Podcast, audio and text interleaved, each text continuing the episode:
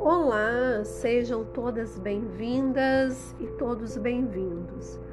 Bem, hoje eu vim trazer aqui uma experiência que eu tive com a síndrome do pânico e como ela foi ativada, né? Como que essa síndrome do pânico foi ativada em mim. Então eu vou fazer um resumo rápido para que não fique o, o podcast não fique muito prolongado. Bem, eu sofri vários abusos sexuais e muitas coisas desses abusos, né, e do, também dos assédios sexuais, eles ficaram reprimidos e recalcados na minha mente. Então, eu comecei a trabalhar no, numa numa fazenda, né, de uma pessoa muito importante na época, que é importante até hoje, né, no, no mundo pelo negócio que essa pessoa tem, e essa pessoa milionária, e eu trabalhava como arrumadeira nesse lugar. E eu ganhava muito bem, e assim, trabalhávamos por plantões. Então, eu comecei a viver um tormento no trabalho, que foi com um dos motoristas que começou a ficar no meu pé. E um dia ele bateu na minha porta falando que precisava de uma toalha de banho e só nós que tínhamos acesso a essas coisas, as arrumadeiras. E é, eu falei, ele falou assim, ah, você poderia levar no meu quarto porque eu estou é, eu estou é, esperando uma ligação. Falei, tudo bem. E assim que, que eu peguei a toalha, fui levar no quarto dele, ele tentou me agarrar e eu me vi lutando com um homem de 1,90m metro, um metro e noventa de altura, eu tenho 1,57m, então vocês podem ver que já o cara super forte e eu consegui é, dar um empurrão nele, né? Criei uma força muito grande ali, com raiva, com medo. Eu empurrei, né? Ele e saí correndo e me tranquei no quarto dos funcionários, né?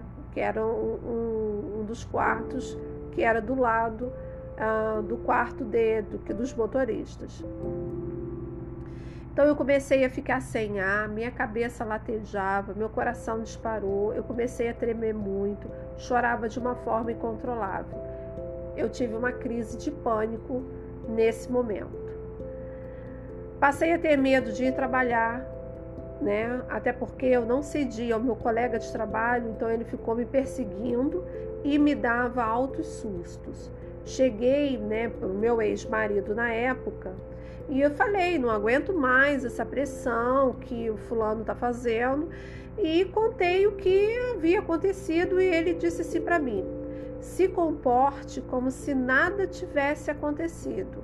Trate-o bem. Você é uma mulher inteligente e não pode perder o trabalho por causa dessa frescura. Bem, eu pensei que eu ia infartar de tanta dor quando eu ouvi ele falando isso. Ele não estava preocupado com o fato do que aconteceu comigo, e sim com porque eu era uma fonte geradora de dinheiro para ele. Então, eu era nada para ele. Então, eu fiquei com ódio e jurei que eu acabaria com aquele sentimento que eu estava sentindo, custe o que custasse. Então, só que essa pessoa não parou de me assediar. E aí eu peguei e fiz uma reclamação dessa pessoa na chefia de segurança, né? Então, o mais espantoso foi ouvir que eu teria duas alternativas. Ou eu cederia ao assédio que esse motorista me fazia, ou então eu seria perseguida. E eu não acreditei quando eu ouvi isso. Aí eu respondi: então, eu prefiro ser demitida.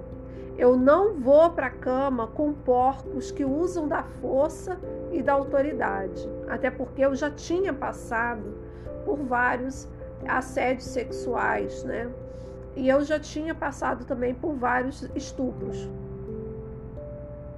E esse trabalho, ele foi a, a gota d'água que faltava e que me gerou um, medo constante. Eu fiquei 11 dias trancada dentro do apartamento, chorando, não queria ver ninguém.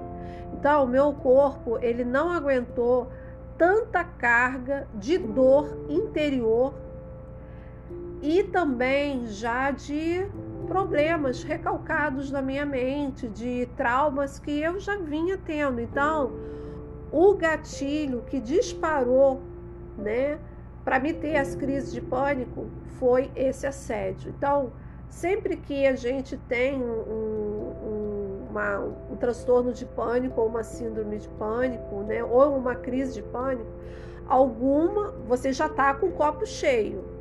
Ele não vai aparecer da noite para o dia, o pânico vai se instalar na sua mente, né, no, na sua vida. Foi alguma coisa que desencadeou isso.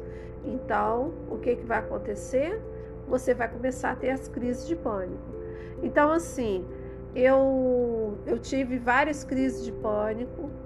Eu fui parar no hospital várias vezes. Eu, fui, eu, eu desmaiei dentro do shopping.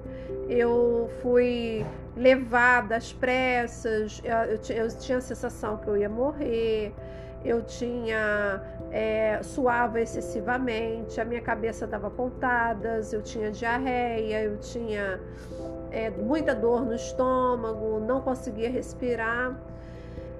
Bem, e aí eu ainda fui diagnosticada de uma forma errada, fui tratada como se eu tivesse com labirintite, não era labirintite, era pânico. E o que que aconteceu? Eu procurei um, na época procurei um neurologista e esse neurologista ele me é, começou a cuidar de mim. E foi, ele detectou que eu estava com pânico, comecei a tomar medicação, né? Porque eu fiquei muito mal, eu não conseguia sair do quarto, eu não conseguia chegar na porta, e tudo foi um processo. Então eu fiz terapia e mais a questão da. Eu precisei de muito acolhimento, porque a pessoa que está passando pelo pânico, ela precisa de acolhimento, ela não está de frescura, tá? Ela. Essa coisa que as pessoas ficam falando, ah, você tá maluca, você tá inventando coisas, isso é coisa da sua cabeça. Gente, isso é um povo danado do ignorante. Eu sempre falo que a informação ela tá aí para todos, só não acessa quem não quer, né?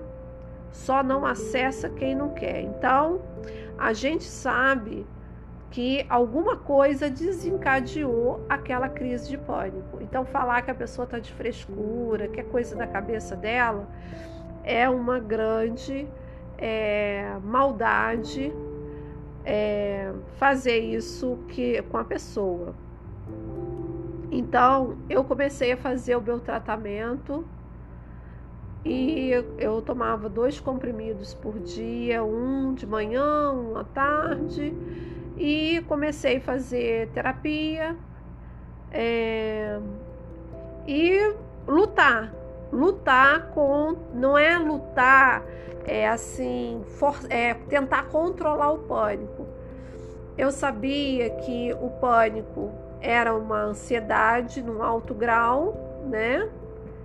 E hum, eu sabia que o que eu precisava era deixar a sensação vir, fazer, tentar controlar a minha respiração, fazer o exercício da respiração, é, fazer, é, usar as ferramentas que eu tinha e, claro, trabalhar a minha mente para que ela é, ela se curvasse também diante de mim e não eu ficar me curvando sempre diante dela, que ela como se eu tivesse ali vivendo uma ameaça. Eu não estava vivendo uma ameaça, mas a minha, o meu cérebro, ele estava interpretando aqui as coisas quando eu me sentia um pouco mais ansiosa. É, a minha mente interpretava aquilo como uma ameaça né? Uma vez um rapaz soltou uma bombinha perto de mim eu tive uma crise de ansiedade. Então, com o tempo, eu fui vendo que existia alguns gatilhos que fazia eu ter as crises de pânico. E eu comecei a desarmar esses gatilhos. Né? Eu comecei a desarmar esses gatilhos. Se eu fosse na rua e eu sabia que algumas situações eu não ainda não tinha o poder de me confrontar, eu não me confrontava. Eu, se eu tivesse que desviar o meu caminho, eu desviava, né? E eu fui aos poucos exercitando sair de casa. Eu comecei a exercitar sair do quarto por um bom tempo. Depois eu comecei a exercitar de sair na rua, porque eu dava crise de pânico quando eu via muita gente. Então, eu comecei a exercitar isso também. Quando chegava na rua, começava a crise de pânico, eu enfrentava. Às vezes, e estava dando ali no meio da rua, todo mundo olhando e eu ali respirando. Flora, o que, que você acha que foi fundamental para você ficar boa do pânico? Coragem para enfrentar a crise. E não me desesperar como eu, acontecia no, no início. Eu me desesperava muito e eu ficava pior.